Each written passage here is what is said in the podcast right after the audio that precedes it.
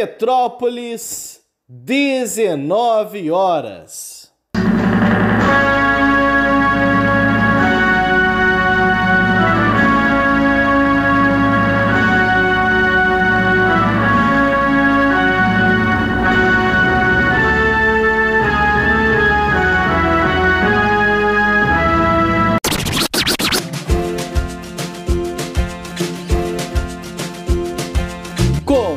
Agora a Voz das HQs. Seja bem-vindo, ministro Alessandro.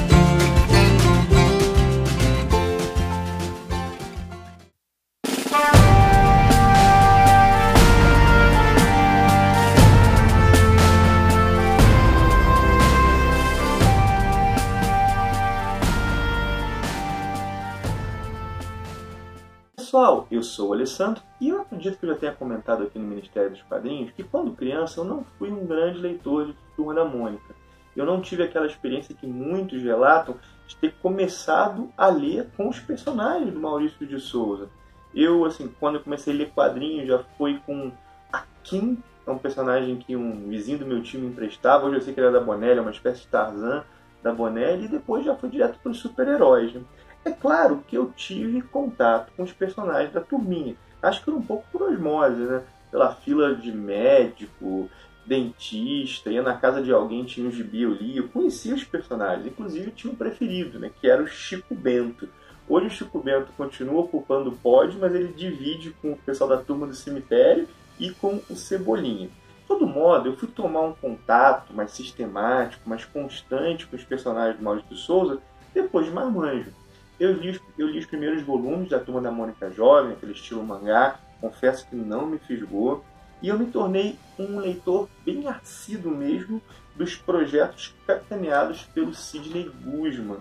Falo daqui do MSP 50, MSP mais 50, que foram coletâneas que fizeram releituras os autores faziam releituras dos personagens de Maurício de Souza com maior liberdade. E depois, é claro, das gráficas MSP. Assim, eu tô, tô praticamente em dia, né? Eu gosto muito das gráficas MSP, esse projeto no qual o quadrinista recebe, tal como na coletânea MSP 50, né? Só que agora cada quadrinista ganha um álbum, não algumas páginas, né? Para desenvolver um, a sua visão daquele personagem. Eu gosto muito dessa coleção.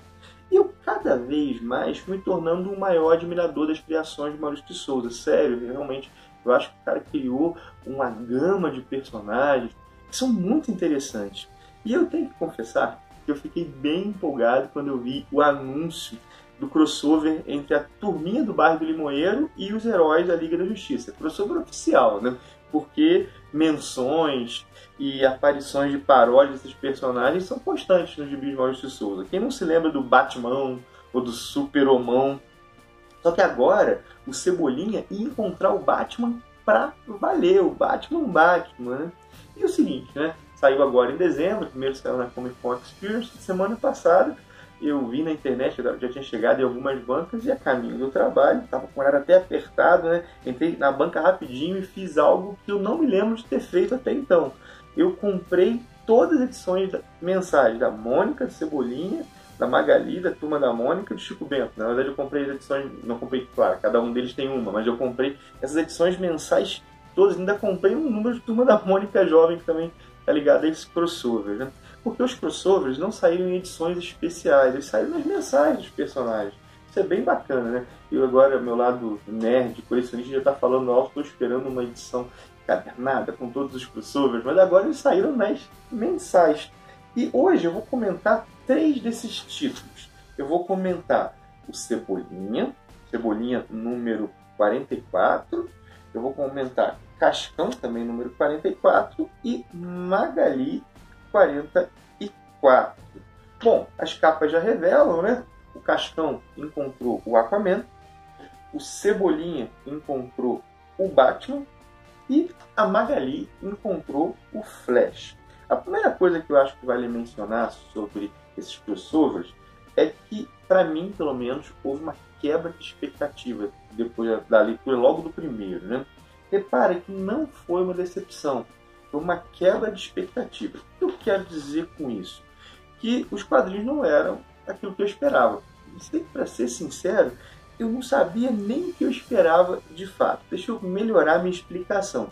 Eu não sei qual foi a última vez que eu li um gibi da Turma da Mônica raiz, vamos colocar assim. Ou o que é? O que eles chamam de raiz, né? Os gibis da maneira como eles são usualmente feitos. Né? Eu leio releituras. Então eu não sabia assim direito o que esperar e já tinha criado talvez uma expectativa na minha cabeça que é meio turva assim, mas é diferente do que foi realizado aqui. Esses gibis eles são voltados para o público infantil e todos os crossovers eles são feitos no modo tradicional, ou seja, da maneira que essas histórias são contadas mês após, após mês. E eu tenho que dizer uma coisa, eles são muito bons naquilo que se propõe, muito bons mesmo. É impressionante como a leitura disso aqui é agradável. Dá para ver que quem planejou, quem escreveu as histórias, entende bastante de quadrinhos e de quadrinhos de super-heróis. Os personagens eles combinam, os encontros eles foram muito bem pensados. Pensem, por exemplo, o Cebolinha e o Batman. O Batman é o herói conhecido pela sua preparação, está sempre se preparando, por ter um plano para tudo. E o Cebolinha é o personagem dos planos infalíveis. Eu fiquei, enquanto eu lia a história, eu fiquei lembrando de uma frase do Batman que podia muito bem ser aplicada ao Cebolinha, que é falhar-se em preparar, é, como é que é? Falhar em preparar-se é preparar-se para falhar. A Magali, ela encontra o Flash, também combina muito, né? São dois personagens que têm bastante fome. O Flash tem bastante fome porque o metabolismo dele é ultra rápido e ele precisa comer bastante para sustentar isso. E o Aquaman Cascão, esse aqui foi bem bacana, né? é, são os antípodas perfeitos. É o personagem que precisa da água para viver, para ter poderes, de certa maneira, e o personagem que não suporta a água, que foge da água de, de, como o diabo foge da cruz. Né? O, o seguinte, né? as histórias elas brigam com diversas referências. Eu mostrei imagens aqui do Cebolinha que fazem alusão ao Cavaleiro das Trevas. O Cascão, por exemplo, tem que ajudar o Aquaman a recuperar o seu tridente que foi pego pelo vilão do Cascão, que é o Nimbus. Né? O Cebolinha, o Cascão e a Mônica, eles viram Robins para ajudar o Batman a resgatar a Marina, que foi sequestrada pela Arlequina. E ela tem um motivo todo específico para sequestrar a Marina. O Flash e a Magali é, investigam o desaparecimento de gatos no bairro do Limoeiro. Bom, e vale mencionar que esses crossovers aqui, eles não duram edições inteiras, eles duram mais ou menos metade da edição. É metade da edição. Depois nós temos outras histórias. E eu tenho que dizer a verdade, algumas delas eu gostei até mais do que dos crossovers. Essa que eu estou mostrando aqui em especial me fez rir alto. É uma história da turma do Penadinho, né, da turma do cemitério, que o Frank, que é o, a versão do Frankenstein, ele está revoltado, é triste porque o Papai Noel não vai entregar presente no cemitério, ele resolve fazer às vezes de Papai Noel. Só que os presentes que ele deixa não são tão interessantes para as pessoas. E eu vou dizer uma coisa para vocês. Lendo essas histórias aqui, eu me peguei sorrindo. Eu já li é, mais um desses crossovers, né? Eu já li também do Chico Bento. O Chico Bento, então, me fez sorrir demais. E é legal ver como é que nós temos bons bis infantis aqui no Brasil. E bons gibis infantis fisgam até adultos. Aquilo que o C.S. Lewis dizia, né? Uma boa história para crianças é uma boa história. Então ela vai poder ser apreciada por um adulto. E o seguinte, eu tenho um filho de pouco menos de dois anos. E eu tô louco para ele começar a se interessar por esse tipo de coisa.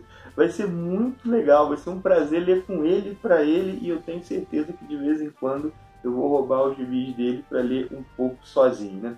E só um aviso, né? Os demais crossovers vão ser comentados também. Já tem até um spoilerzinho aqui que eu já li do Chico Bento. Então todos vão ser comentados em um outro vídeo. Né? Hoje eu resolvi falar desses três aqui para o vídeo não ficar tão longo. Iniciativa muito bacana esse crossover aí da Maurício de Souza Produções com a DC.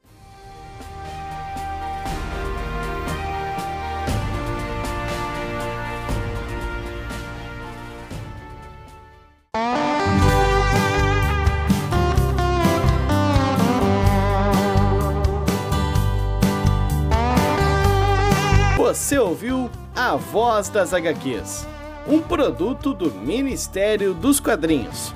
Quer saber mais sobre esse e muitos outros assuntos? Então acessa lá no YouTube o canal do Ministério. Tem conteúdo novo te esperando todos os dias. Encerra-se aqui o pronunciamento de hoje. Até mais!